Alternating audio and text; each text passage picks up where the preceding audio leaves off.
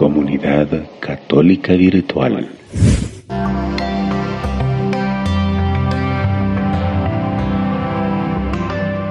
Y fíjese que cuando uno predica estas cosas, de repente se empieza a dar cuenta que aquí nomás en la cuadra, que quizás los vecinos o alguien que uno conoce está más o menos por ese camino, ¿no es cierto? Donde el matrimonio, mire, ya se, se acabó quizás. Por culpa de la otra, por culpa del otro. No es mentira, pero a nosotros nos da risa y esto nos resulta chistoso quizás. Pero hoy los matrimonios que se disuelven a veces por causa de la otra, no es porque el hombre se vaya con otra, sino porque la mujer se va con otra. Aquellos matrimonios que se, que se disuelven por causa del otro, no es porque la mujer se vaya con otro, sino porque el hombre se va con otro.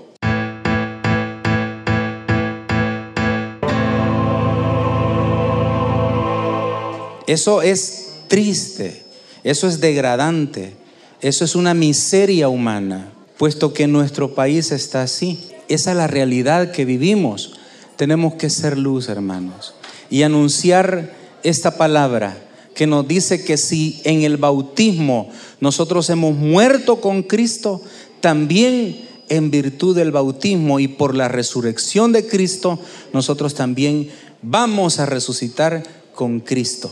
Y más adelante por ahí va a decir que nuestro cuerpo es un muerto. ¿Se ha fijado? Por ahí está, dice así el versículo 12. No dejen que el pecado tenga poder sobre este cuerpo, porque este cuerpo es un muerto. A ver si entendemos esa palabra. ¿Por qué este cuerpo es un muerto? Bueno, deje de bañarse un día. A ver qué pasa. A ver si no llegue de verdad muerto. Dos días, pues. Tres días. Cuatro días. Ay Dios, una semana no aguanta nadie, ¿verdad? Y entonces usted empieza a hueler a muerto.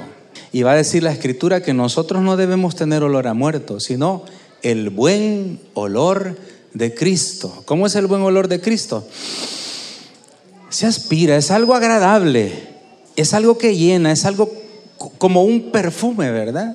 El cual usted va a disfrutar aquel aroma. Se llena, pero cuando usted siente un mal olor, ¿qué dice? Ufa, dice, y se tapa la nariz y no quiere, quiere pasar rápido de aquel lugar.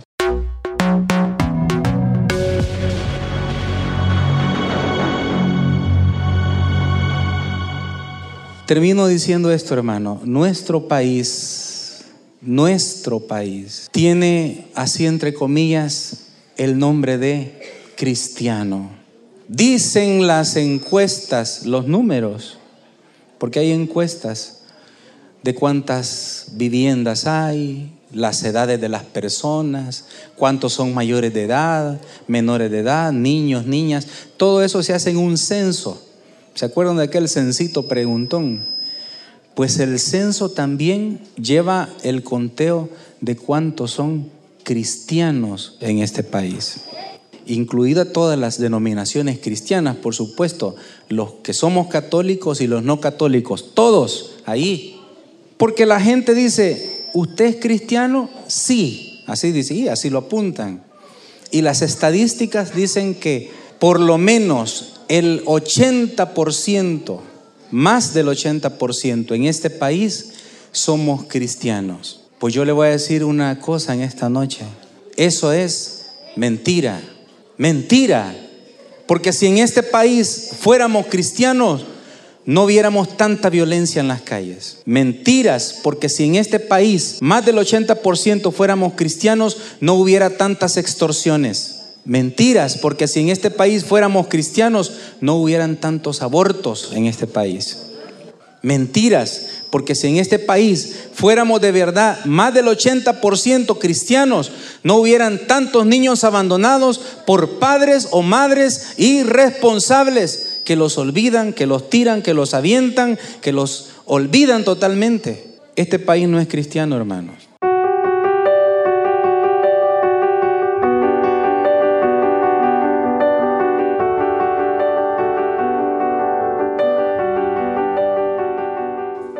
Tenemos que cristianizarlo nosotros. Nosotros somos los llamados a cristianizar, a evangelizar primero donde nosotros estamos. Por eso la iglesia católica es evangelizada, pero al mismo tiempo evangelizadora. Porque la iglesia no predica solamente al mundo, predica primeramente a sus miembros. ¿Qué es lo que predica? La conversión. Conviértase y crea en el Señor, nos van a decir el miércoles de ceniza. ¿Verdad que sí? Haciéndonos la señal de la cruz en la frente con ceniza, hay dos fórmulas. Una que dice, recuerda que eres polvo y en polvo te. Y una más reciente que dice, conviértete y cree en el Evangelio. ¿Qué significa eso? Significa que nosotros tenemos que volvernos de la vida que llevamos para una vida auténtica y verdadera.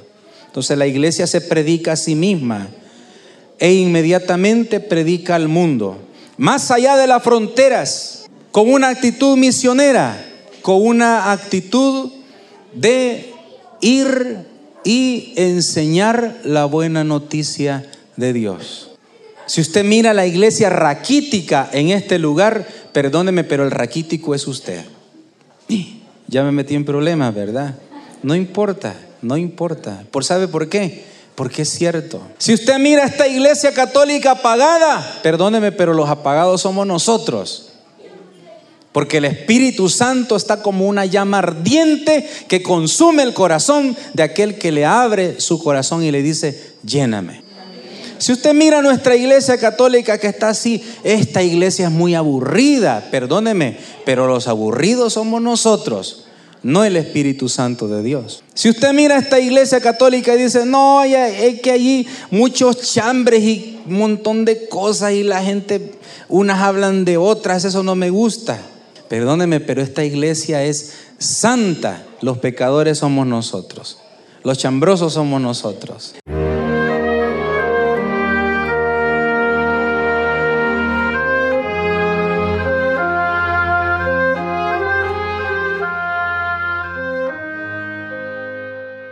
Entonces ahí es donde nos dice el Señor, conviértete y cree en la buena noticia. Ojalá, hermanos, que abramos nuestra mente y nuestro corazón y no nos quedemos así. A veces damos pena y damos vergüenza. Lo digo por mí, lo digo por otros que he visto. Damos pena y damos vergüenza porque decimos creer en un Dios vivo, pero no se nos nota ese Dios vivo en nuestra vida. Vivimos como que si nuestro Dios fuera chiquito y nuestro Dios es grande. ¿Cómo es nuestro Dios? ¿Cómo es su problema? Pero tenemos un Dios que es más grande que todos esos problemas. Así que hermano, con esa exhortación vamos a quedarnos hasta esta hora. Comunidad Católica Virtual. Beato Carlo Acutis ruega por nosotros.